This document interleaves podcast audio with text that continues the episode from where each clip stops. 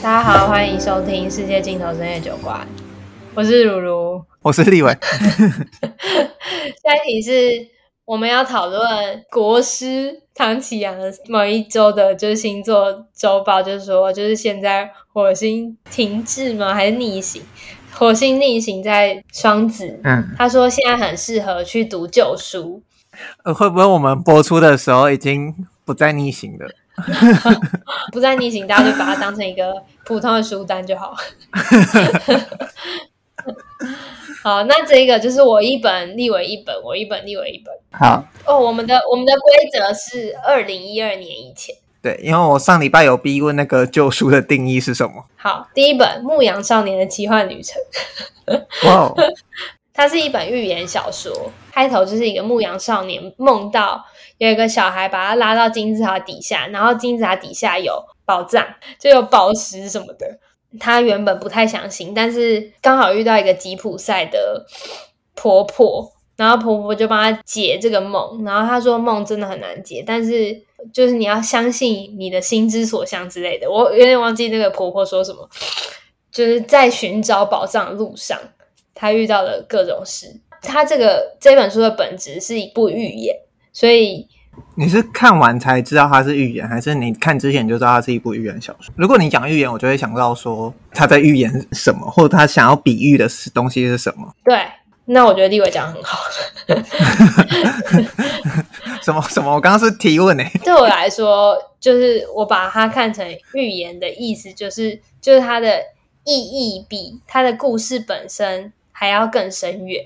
嗯，他当他在说有一个老人，呃，是一个神，然后他给你两颗宝石，一颗是黑的，一颗是白的，白的是是，黑的是否，这是它里面的一个剧情。你不会真的觉得哦，这个老人给你两颗石头，他一定是在象征着某某一件事情。嗯，有一些故事是他很注重真实性，人的心理的细致度啊什么的，但是这本书不是在注重这种事情。就是我觉得它最重要的，如果我要下一个标签的话，它就是一个预言。然后，我自己觉得预言的好好是这本书，就是我迷惘的时候，我就会回去看。我每次都会看到不一样的东西。预言的好就是这个，就是有点像小王子。嗯，他用很简单的故事讲很深刻的东西。我觉得这本书很耐读，然后越看越有趣的原因，就是因为当我长大的时候，我再回去看。以前看过的剧情，我还是会觉得，哎，怎么最近我才想通的事情，你早就已经写过了，你早就已经写在里面，我之前没有看到，但是我现在看懂了。嗯，反正就是这本还蛮推荐给大家，是我的爱书之一。爱书 of，就是 of all time 这样子。对对对，爱书 of all time。好，好，哦，这次选了四本，然后分别是传记、散文、小说跟漫画。嗯，所以就是如果你有不喜欢看什么的，你就可以挑某个类别来看。我要推荐的一本，第一本是传记，那它是彭明敏在一九七二年出版的《A Taste of Freedom》，它的中文名称叫《自由的滋味》。彭明敏在今年过世了，他是台独运动的大佬。嗯，我可以稍微跟你讲解一下他的历史。嗯，他是一个，我觉得他的人生你听下来就觉得很传奇。他曾经在日本目睹过。长崎原子弹投下来的瞬间，然后让他失去了一只手臂。之后回来的时候，经历过二二八。然后呢，在这个情况下，他在呃国民政府来台之后，当上了太空法跟国际法的专家，还担任过被指派过当联合国大会的中国代表团顾问。因为那时候中华民国的关系，嗯。然后他是一九六三年的十大杰出青年，but 他在一九六三年的隔年，一九六四年就与他那时候是台大政治系教授，他的学生。谢聪明跟魏廷朝发表了台湾自救运动宣言，嗯，所以他会变成台独大佬或台独前辈，就是因为从这整个时候开始，他的人生就是完全不一样。他被判刑，然后出狱后又被软禁，但他有办法出狱的原因，是因为他在国际很知名，嗯，就是很多人在关心，包括各种对团人权团体之类的，嗯，然后他在软禁，在国民党特务的监视。那个监视是怎么样的情况呢？在白色恐怖下，就是他去买一个水果，后面就会有人问那个卖水果的人说，他刚刚跟你讲了什么？他刚刚买了什么东西？他有没有塞给你什么东西？然后他会一个一个去打扰这些人。白色恐怖的恐怖就在于说，所以这些人会不想跟你往来，嗯嗯，因为他们怕自己惹上什么麻烦。那他在这个情况下呢，在软禁的情况下，就是一天到晚都有国民党特务在回报他的行踪的情况下，一九七零年，他某一天就突然逃到瑞典，在瑞典发表说他逃出来了。然后根据那时候国民党特务的报告书，他那时候应该，他那时候药还在台湾。那后面的故事，有些人可能比较熟悉。他在一九变成黑名单之后，在国外变成。台独运动的一些据点。那一九九六年，他代表民进党参加总统直选，就是跟李登辉的那一次。那今年过世，我会选这本原因，其实这本还要再加上他二零零九年再出版的叫《逃亡》。嗯，因为一九七二年他刚逃完出来的时候，他就发表了《自由的滋味》，是英文版的。嗯，那他那时候其实把他整个逃亡的过程都省略了。因为他希望有人可以再用这个方法逃出来，他不希望这个方法被抓到，所以直到二零零九年，他才把整个逃亡的过程给发表出来。那逃亡的过程，我告诉你，比电影还像电影。对，虽然这个形容很怪，但是我觉得很酷。就是我现在提出这几个问题，你可以想一下，他在国民党特务监视下，他要怎么跟国外的人取得联系？他要逃到哪？他要怎么骗过特务？那他的护照照片要怎么拍？而且他还断一只手，这么明显的特征。然后他护照要用哪一个国家？那那一本护照，他用的护照，那个原本的人消失之后，原本那个人要怎么离开台湾？那要怎么接应？他把这些东西都写在后来二零零九年的逃亡。所以我觉得他自由的滋味跟逃亡其实是同一本书，只是嗯，他后来才把它补齐这样子。嗯，那我会选这本书是。他是影响我，也是那种爱书 of all time，是因为他的故事，或他在讲他的人生，他很平实的在讲述，你就像在看一部台湾民主史或台湾史这样子。嗯，那他其实很大一部分在告诉你说，这片土地上还有这个历史，呃，不能忘记。我第一次看到的时候是完全震撼，因为彭明敏这个人不是会出现在。我们求学阶段课纲的课本的人，嗯，但他的确，他是一个这么传奇的人生，然后他有一段这么需要被记得的事情，嗯，然后他他也不是用一种他很很骄傲的事情在出版这种回忆录，然后他也不是那一种政治人物为了选举出版一本书，嗯，出版一本书有它好处，就是各种政治上的意义这样子，但所以它是一本。你可以把它当一个故事来看，你就把它当一部电影来看的那种书。嗯嗯。那我会推荐这本书，是因为我真的很喜欢它，是就是它让我会更理解。很多时候，有或者尤其在这时候，我们在 VT 那一集也讨论过关于呃，是枝裕和怎么看日本的社会，或者是日本对于战争的看法嘛。那我觉得这是一本书，它用。他的故事本身就足够精彩，让你，它不是寓言小说，它就是传记。那它完全可以让你体会到呼吸的空气是得来不易的。嗯，有时候我就会觉得，我不敢说我在迷惘的时候会看它，但我觉得它是一本看完之后会很更珍惜 everything 的书。嗯嗯。自由的滋味原版是一九七二年的、啊，是英文版，然后他再把它出成中文版，看二零零九年的逃亡是非常值得一起看的一本书，这样子。嗯嗯，OK，嗯，好，下一本是《哈利波特 》，大部头，这应该不用解释吧？就是如果你还没有看过，请去看。然后我最近是。我为什么会列出来？是因为我最近蛮想要重新回去看这本书。你说七本吗？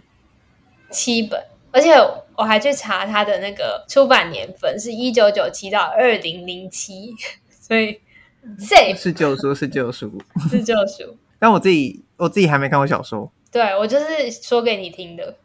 还有一些我没有看过《哈利波特》的朋友，因为这本也是我就是可能青少年的时候看的。然后我觉得他就是给你一个，我觉得比起他的故事怎么样，他是他更珍贵的地方是，他给了你一整个世界，就是一整个就是关于魔杖，A whole new world。对，他霍格华兹，然后就是一整个很有想象力，然后很丰富的世界。我觉得这本书就是很，就是完全可以说它是想象力就是你的超能力。这本书完全可以 代表这句话。那你觉得你会，嗯、你你一直想要重看的那个点是？我有时候会想念哈利波特这个人。你说书中的那个角色？对对对，或是我会很想要再重新感受一下那个就是有魔杖的世界是什么样子。哦，嗯嗯，跟哆啦 A 梦有点像。哦，对对对对，跟哆啦 A 梦有点像，没错没错没错，就是那种感觉。这样比喻给跟我一样没看过哈利波特的人听。对对对对对，好。就是如果你没有看过《哈利波特》小说，那你看的第一本绝对不是你的菜的话，我觉得你可以看到第三本再决定，因为它就是随着 随着小说的演进，J.K. 罗琳他的就是他的文笔有变好，然后加上哈利波特有不断的成长，所以整个故事是有越来越成人化的趋势。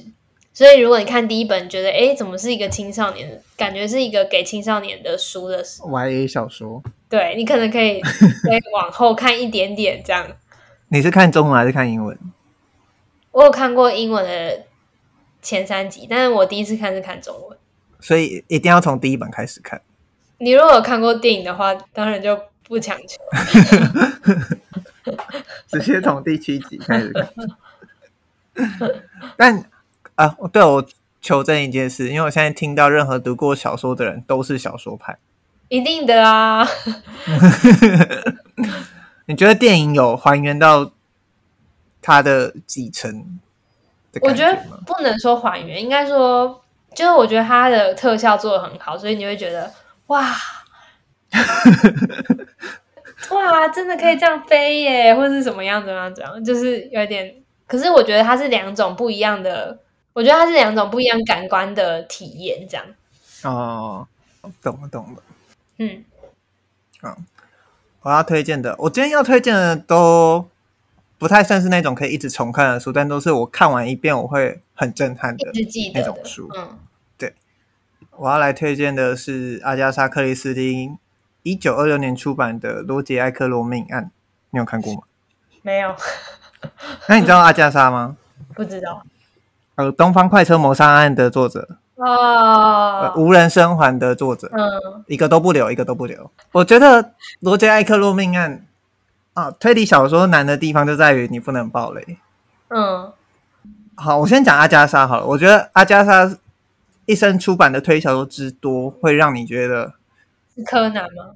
看现在为什么会衍生多这么多派系？柯南至今过很多次阿加莎，柯南还爆雷过。嗯 然后，但为什么会有这么多派系？你可以说，他当初写这些东西的时候，福尔摩斯还在连载，那他几乎是在没有什么巨人的肩膀可以站的情况下，当然有一些爱伦坡或什么在那之前，但他的确是一个人打造了各种推理小说的派系的前身。嗯嗯，对，对，他用了很多方法，然后或者是。你看完你就觉得，干是不是啊？密室好像就这样写。嗯，然后哦，而且我觉得看推理小说，我不知道你有没有推看推理小说的习惯，但看完阿加莎，阿加莎自己在书中，我记得应该有借某个角色讲过，反正动机永远只有两个，一个叫钱，一个叫爱情。嗯，对，永远。但我觉得今天要推荐《罗杰·艾克洛命案》这一本书，应该算是让阿加莎成名的那一本书。嗯，如果你你不要看任何剧情简介，你就去看，嗯、看到最后，你就觉得啊的那种感觉，就是真的、哦。哇塞！好，那那你真的不要讲太多，我想看。对，好，我我我想一下。哦，我那时候有，我以前。就是在想要怎么推荐这本书的时候，我有一个想法是：如果你看完这本书没有那种哇的感觉，嗯，那一定是你曾经看过某本书致敬过它啊。对，就是它的厉害就在于这里，它算是开创了某一个推理小说路线的始祖。嗯、而且我觉得阿加莎最有趣的地方是，他的小说当中人性的细腻的观察，往往才是那个重点。嗯，他可能不不如后来的一些本格派或者是密室设计，呃，密室推理在设计上的很精准或很大开大开脑洞这样子。但是你会觉得他的人物都是有血有肉有灵魂的，在过着那时候英国，就是他们是活在那个地方，然后发生这些事的那种人性的活灵活现，嗯，是阿加莎很厉害的一个地方。《东方快车》你有看过吗？我有看过电影。那你当初看电影的时候，你有猜到最后结局的那个手法吗？完全猜不到。对，就是有有那个感觉，有那个感觉。《东方快车》也是很棒的一部作品。但我觉得罗杰·艾克洛是，因为我那时候我高中的时候刚好我们学校有全套，然后就借看的时候就先从这就是他的成名作开始看，然后看一看就，我赶快去找他所有其他书来看 的感觉。而且他很厉害，反正就是要讲一个阿加莎的小趣事，就是他他底下有一个很有名的侦探叫白罗，一个叫白罗，一个叫马波。嗯，然后白罗有很多特色啊，但他那时候战争开打的时候，他觉得他自己可能会就是搞不好会有不测，所以他那时候就在一九四几年的时候就先写好白罗跟马波的完结篇，嗯，然后把它锁在保险柜，就他好像一路活到一九七几年还八几年吧，对，但他那时候在在他真的要结束这两个人的时候再把它出版，所以。他不会让你有一种收尾很烂的感觉，因为这两本书基本上是在他的巅峰时期创作的书。哇，这完全是我对一些就是没有在出的漫画抱持的希望 欸就是我好希望他们已经把结局画好，然后没错。所以，所以你就算你看完，你照着发表顺序看到最后，你还是会觉得他最后白罗的那个完结篇很。很震撼，这样子真的哦。然后千万不要先去搜寻。好，我不要搜，我不要搜。我现在，因为我告诉你最可恶的是，我后来查的时候就查到，我看完才去查的。但我知道那时候一出版，《纽约时报》在头版爆雷。可以这样吗？好过分哦。他因为阿加莎那时候她是推理女王嘛，所以这是一个文化现象。那、嗯、对我就觉得超过分哎。那是《纽约时报》了，反正对，超级过分。啊，对，然后阿加莎·克里斯汀最好是照着时序看，但罗杰·艾克洛也是前几部啊，所以没差。就是你不要突然看到很后面的，因为有时候后面的人会不小心提到以前的案件哦哦哦，对，然后你就会突然被暴雷凶手的名字。对，这就是对推理小说的一部非常有名也巅峰的作品《罗杰·艾克洛命案》。OK。下一步，下一步是《三体》。哦哇！《三体》也是有一点踩线，二零零八到二零一零，还好啦，还好，还好。前阵子也有人跟我推荐《三体》。《三体》就是在讲，就是有一个三体文明，然后三体文明跟地球的关系，这样就是这个关系持续了三部曲。反正就是三体是一个星球。然后他们因为自己的星球濒临毁灭，所以想要地球这个就是星球这样子。呃，因为三体是一个文明比我们进步很多很多很多很多的文明，然后地球为了要抵抗这个呃三体的侵略，所以所以发展出了各种故事，有点类似这样，但当然就是更庞大，我很难几句话讲，但是。一言以蔽之，对对对，很难很难，没有办法。这个《三体》是我之前看的，然后我觉得应该算是我前几部科幻小说。我猜，可能我以前前几部是指你读的前几，本，我看的前几本，就你第一次接触科幻小说的前几本。嗯嗯，至少是我比较有印象的前几本。然后那时候是第一个，是我被。科幻的部分震撼到，诶，我不知道原来科幻小说是这一回事，就是我不知道它是它其实在用科幻探讨一些人性或是一些这个世界的真相。我之前也有人听过说，《沙丘》或《基地》系列就是用科幻包装的八点档，但我自己是没看啦。我也没看诶、欸，蛮想看《沙丘》的，毕竟是 Timothy 主演。所以他让你《三体》让你呃，应该说感觉到科幻小说的。对，我第一次感觉到科幻是这样。第二点是，我不知道你接触，反正就是我接触到的中国的文本，我觉得他最厉害的是他写计谋都有一种我不知道怎么解释的厉害，就是 就是我不知道我不知道怎么形容他的计谋，他们的计谋都写得很缜密，然后很深沉。然后我我在想要怎么解释这个这个我不知道怎么解释的东西的时候，我想到一个，就是我一就是《三体》的一个设定，它是一个嗯、呃、比我们高维的文明，我记得有点忘记是怎么样。高维，他有他有在讲维度，好像《三体》应该是比我们高维吧？我我知道这是。我刚刚本来想要纠正这个用词，后来发现，哎，不对，《三体》根本就是简中，对，对对对。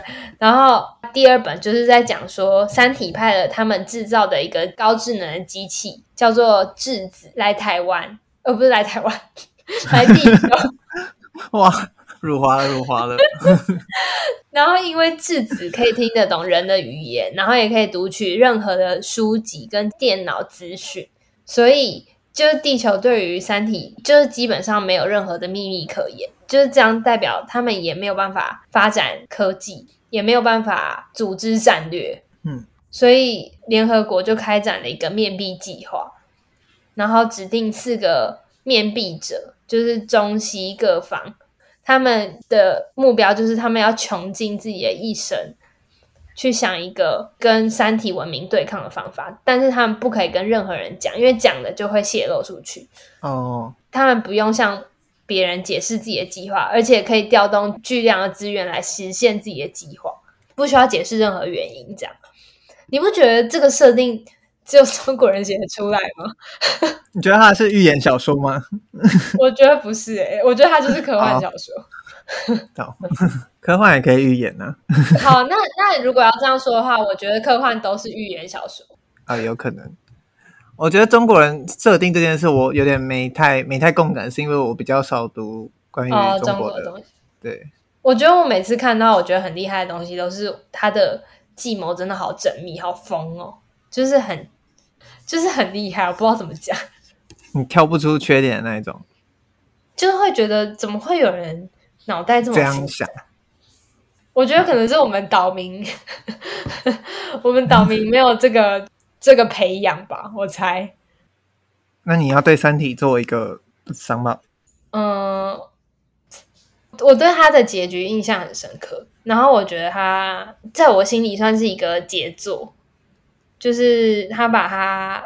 结局收尾的是好的，嗯，就是就是你满是完全佩服的那种。啊，应该不是说杰作，应该是说史诗。我觉得它是一个很史诗级的作品啊。然后我觉得史诗很难得，所以就是大家可以去看一下。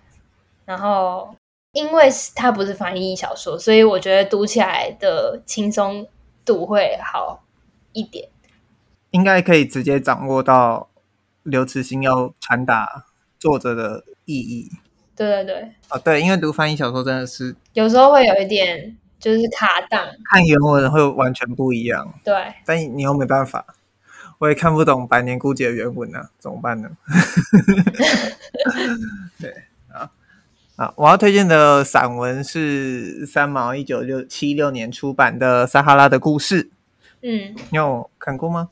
没有，这是三毛的第一本作品，嗯，然后。三毛就是靠《撒哈拉故事》里面收集了他在那时候的，呃，他在一九七零年代的时候去了西属撒哈拉，就是那时候撒哈拉的有一部分还是西班牙殖民的地方。嗯，那他在那边遇见了他后来的老公荷西，然后他们《撒哈拉故事》就是在讲他们在沙漠遇见的一些很有趣的故事。嗯，为什么会推荐这一本？是因为三毛的作品都很多，我都很喜欢。虽然我还没看过《滚滚红尘》，也没有读完他全部的作品，但这一本书是三毛的第一本书，所以你可以在里面读到那个还没成为三毛的三毛。嗯嗯，我不知道这样讲有没有能 get 到我的意思。嗯，三毛，你读他的书会有一种对生命的好奇，对事物的热爱，对各种事情的坚持，这样子。嗯。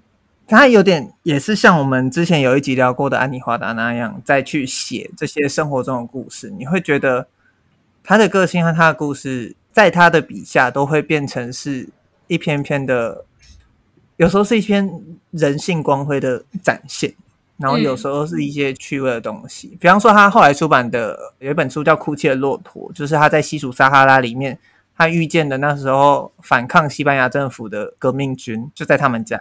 嗯，然后你就会看到怎么用一个最个人的观点去看待这种大世界发生的事。嗯嗯嗯。但莎拉的故事里面比较更多属于那些她跟荷西发生的小趣事，她老公发生的小趣事。嗯嗯嗯。但那些小趣事都是一些，就是她出版很多书，但撒哈拉故事这里面收录的这些散文，都是我现在看到标题，我都还可以想起来发生什么事的那一种。嗯，比方说，他有他有一个印象很深的，就是他不小心捡到一个类似巫毒娃娃的东西，一个项链，类似项链，因为他觉得它很漂亮，然后又放在又在沙漠中，然后就捡起来。当他捡起来之后，他就发现他整个人非常的非常的不舒服。然后后来是他认识的沙拉里面的游牧民族，他们看到发现这个东西，把这东西解决掉之后，身体才好起来。嗯嗯，你就是可以看到这种属于那个地方，或者是属于三毛这样一个外国人在那个地方之中的一些小趣事哦，还有一些是哦，比方说他怎么在那个地方考驾照，和他有时候跟老公想要来在晚上来一个说走就走的旅行，却差点死掉这样子，因为是撒哈拉沙漠。对，就这些故事很有趣。哦，然后还有，比方说他们要怎么结婚，嗯、然后你就会看到那个时候那个当下，你一样可以在三毛笔下去想象那些画面。然后我很喜欢，就是因为他之后的作品当然也有很多描写各种事情，和他对一样是对人性啊和对生活事物的观察。嗯，但我觉得撒哈拉的故事是对我来说。这是一切的起点的那种感觉。嗯，我不知道你在看某一个作家很多作品，对他的第一本会不会有这种感受？嗯嗯，我现在还是可以再重看这本书。这本书很轻薄短小，因为它其实是那时候连载的集结这样子。嗯，然后每一篇也不长，一篇你可能不用多久就可以看完。它非常让我体会到简单的讲出来生命的。那种美好与想象，嗯，当然三毛之后的故事又是之后的故事，但是我觉得莎拉的故事是我会推荐给这些，就是我会推荐给没看过三毛的人，嗯，如果要推荐三毛一本书，就是推荐他。嗯，我的最后一本是《复眼人》，是吴吴明义的哦，怎么样？有重复吗？今天都走小说路线，没有没有，都是全部都是小说。我是没看过吴明义，所以我哦，就是都保持着，因为都是一些。书单存进去不会读的书单那一种，所以我我会想听一下你怎么介绍这本书。哦，嗯，呃，这一本是，哎，大家应该知道吴明益是一个自然作家吗？可以这样称呼他吗？就是他写的东西都跟自然很有关系。然后这一本它是双线叙事，然后是在说。其中一个人叫阿丽丝，然后她的丈夫跟儿子忽然去世，所以她决定要自杀。她做做了安排之后，在地震引发的海水倒灌中，不小心救了一只猫。为了保护这只猫，然后反射性的出现了求生本能，这样子。另外一个线是一比较奇幻的线，有一个有一座岛叫瓦尤瓦尤岛。然后那个少年是一个瓦尤瓦尤岛的岛民，他的名字叫阿特烈。然后阿特烈因为是次子，所以满十五岁就要航向汪洋。呃，我觉得吴明义是一个，就是他的文学，或是就我之后看的叫做《苦雨之地》，然后我记得那个感受，我觉得他把自然讲的很全面，就是他不会只说哦自然超美，他会讲自然的可怕。对吴明益来说，自然是更庞大而且整体的东西。他会说自然令人畏惧的地方，然后也会说自然的美丽。嗯，人就是生活在自然里。嗯，我觉得他描写就是人跟自然的关系，就描写的很深刻。复眼人也是在讲人跟自然的关系。对，对我来说，它是一个很魔幻、很魔幻写实的东西。我觉得它文字的感觉是这至少这一本是很很暖，然后就还是有某种程度上就是梦幻的感觉。嗯。到了他最新的作品叫《苦雨之地》的时候，已经没有梦幻感，就是这一本还有一点。然后我觉得梦幻感会让一本就是在讲真实的自然的小说更易读啦。哦，哎，那我我也想问一个问题是：如果撇开时间，吴明一这么多本，你都看过吗？没有，我看过他的《复眼人》，跟我看过他的《苦雨之地》。《复眼人》我就是今天借回来，但还没来得及看。有点来得及重读，就是印象模糊这样子。但是如果没有二零一二这个限制的话，我会推的应该是《苦雨之地》。但我想推一本无名义，所以所以就是复眼人。哦，好，嗯，刚听起来，哎，你今天都走小说路线？我全部都是小说。所以你平常你平常比较少看散文类？我看，但是他不会留下太多。印象哦，嗯，那复眼人你要 rap 吗？嗯，我想一下，什么是台湾人就去看，请了观众好不好？没有没有没有没有，真的基于一个很，就是我是一个都市小孩，然后我在看吴明义的书的时候，我会我会才想起我我身处的国家是一个。四面环海，有很多高耸山脉的台岛。平常我是没有这种感觉，因为我就是身处在一个都市的地方，所以我才会说是台湾人就去看。我补我补个充，就是在我们我们这一辈生长的教育里面，也不会这样教育你是一个海岛民族。这件事非常的吊诡，就是你生活在这边，但你要背的是。中国的河川和省份，就是也不会教你我们有很多山。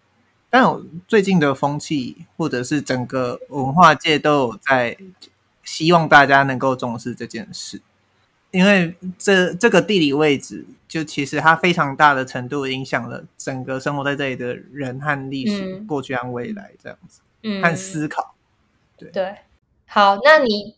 你刚刚就讲了一个很值得去看吴明益的理由，就是讲，但我没看过，就是他在 TED 上面演讲的主题是扎根大地的文学啊，oh. 所以所以是台湾人就去看，看，竟然是这个，晴了晴了，竟然是这种情，美国的观众、法国观众要不开心的，美国观众、法国观众。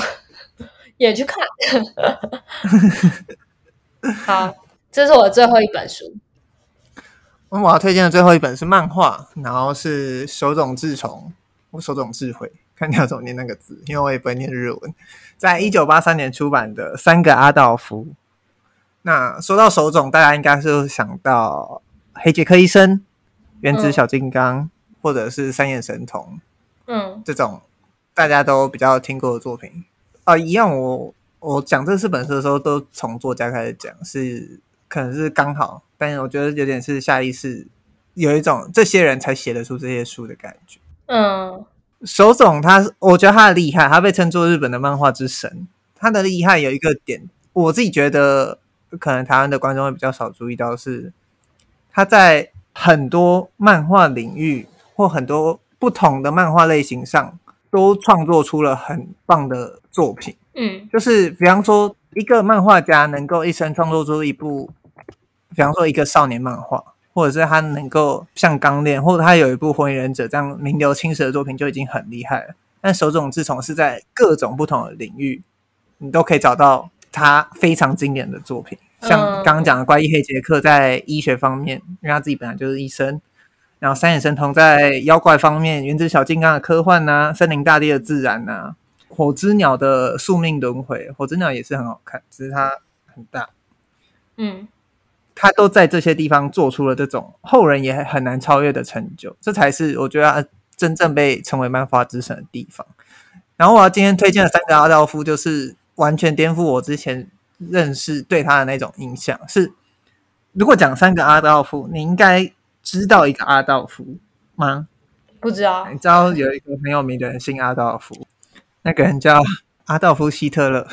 那他讲的三个阿道夫，就顾名思义是有三个都叫阿道夫的人。那一个就是希特勒，另外一个是一个德日混血，爸爸是纳粹的阿道夫，还有一个阿道夫是犹太人的阿道夫。所以这三个人就是整个二战的缩影。嗯，他也是多线多主角叙事，他其实有点像谍报漫画。嗯嗯，因为他们是为了要抢一个，呃，有点像戏剧考克的手法，就是大家都想要抢一份文件，然后那份文件是希特勒有犹太人血统的证明，就你可以可想而知这份证明为什么在这部漫画设定会这么重要了。嗯。所以这三个阿道夫就因为这件事，应该说在历史的舞台上就各占据一角，当然这是虚构的。但我觉得他真正厉害的是，他不只讲二战，他讲到战后，然后这个才是三个阿道夫真正升华的地方。所以如果他合你胃口的话，你一定要看到最后，因为他整个时空跨越的尺度会让你明白为什么。大家会说日本人在反思二战，或者是在反思战争这件事情。嗯嗯，对。然后其实我那时候我也是以前有稍微去年吧，因为我去年才看这本书，然后才看这本漫画。然后那时候就写的笔记是说，他跟你知道藤子 F 不二雄吧？嗯，藤子 F 不二雄他们还有在创作一个科幻短片，叫《异色短片集》。哦，里面是各种他们脑洞想法大开的一些短篇故事，非常好看。嗯嗯、但他跟三个阿道夫都一样，我那时候写下他说，他关注的都是一个终极问题，就是人性在不同环境、不同背景下的遭遇，然后最后再向你提问说和平是什么？和平真的存在吗？嗯，所以台湾人在看这本书的时候，可以你可以稍微代入一下，如果是你在那个阶段。你会做出怎么样的选择？因为对我来说，这本漫画一直在刺激我，就是一直在向我提这个问题。嗯，如果你在那个当下、那个环境、那个背景，你会做出什么选择？嗯嗯嗯。那它它不是手冢最有名的漫画，但我觉得它是非常值得推荐。是用一个你可以说就是很想要、很容易跟儿童接触的形式，或者很容易跟全部年龄层接触的形式。嗯，就是漫画这个东西，去带出一个这么深刻又这么值得令人反思的问题。对，嗯、三个阿道夫，手冢自从一九八三年的连载作品，嗯，终于把八本推荐完了，然后时间录的时间已经来到两个小时零八分，太累了，太累了。我觉得推荐这四本，我快要把我就是要掏空页输入。谢谢唐启阳。嗯，谢谢唐启阳，让我知道了立伟的，就是隐藏书单，受益良多。我我的这四本你推荐下来，你最会想先看哪一本？我我可以先说，我会我可能会想先看《复眼人》哦，然后再再看再看《三体》，因为《三体》超看三本，我觉得负荷蛮大的。我我想一下，我会先看什么？呃，我推荐的是《自由的滋味》、《逃往撒哈拉故事》、《罗杰·艾克罗明安》跟《三个阿道夫》。我可能会先看《罗杰·艾克罗明安》，然后我会去看《三个阿道》。啊、如果电波不合，不用勉强。对，好，没关系，我不会勉强。有时候看书就是这样，这 样看书就是这样。我觉得收益是获益良多诶。你本来觉得会偏偏少，是不是？我我本来不觉得会这么丰富，但我、哦、但我写的时候要剪两集，对，丰富到要剪两集，我觉得超丰富的，大家应该可以看很久。如果有缺书看的话。但久久来就是不要太不要太长录这种集数，对对对对对，一下就有点耗能。我们五分钟都不知道录什么。对，对。如果有什么自己珍藏的书单，也可以留言给我们，然后就是感谢各位的推荐。如果然后寄信给我们，一样就是持续成真笔友。如果有哦，如果有看过这些书，然后很有感觉的话，真的很。欢迎寄信给我，也祝福大家都能都能在火星逆行的时候找到适合自己重读的旧书。对，可以推荐给我们，当然是最好。拜托，请推荐给我们，求求。下一集，好，那我们下一集，好，下一集我们又有来要来了。哦，对，我们先叫他 Alan 好了。呃，他是我们也是我们大学同学，就是我们这一届的大学同学。然后他就自己说很想来上节目，感谢他，觉得对好感动哦，哭哭，充实我们节目的丰富和变化。对 我们问他想聊什么时候，他就说可以聊理财跟职涯，理财跟职涯。对，有鉴于我们刚好聊完 Fuck You Money，所以也可以聊一下 Alan 为什么想跟我们聊理财，然后和职涯。因为据我所知，他最近也换工作了。那我也很想找他聊一下他换工作的一些原因。如如跟他已经有三四年没见，很久没有见了，很久没有聊天了。希望他还可以就是记记得各种东西，而且他说还有很多故事要分享。一直在抬抬高 Alan 的那个。话说的这么慢。好，对。反正我们下礼拜观众也可以先想一下关于理财和职涯，就是要给观众想什么？不用啦，不用啦，你就放空心思。不用观众，大家回去可以借旧书来看。国师说的，最近适合看旧书哦。对，这这两集都是一些蛮蛮需要认真听的东西，但下一集搞不好可以稍微轻松一点听。对啊，一定可以。因为下一集比较偏我们的对。好，这边是世界尽头深夜酒馆。我是如如，我是立伟，我们下次见，下次见，拜拜，拜拜。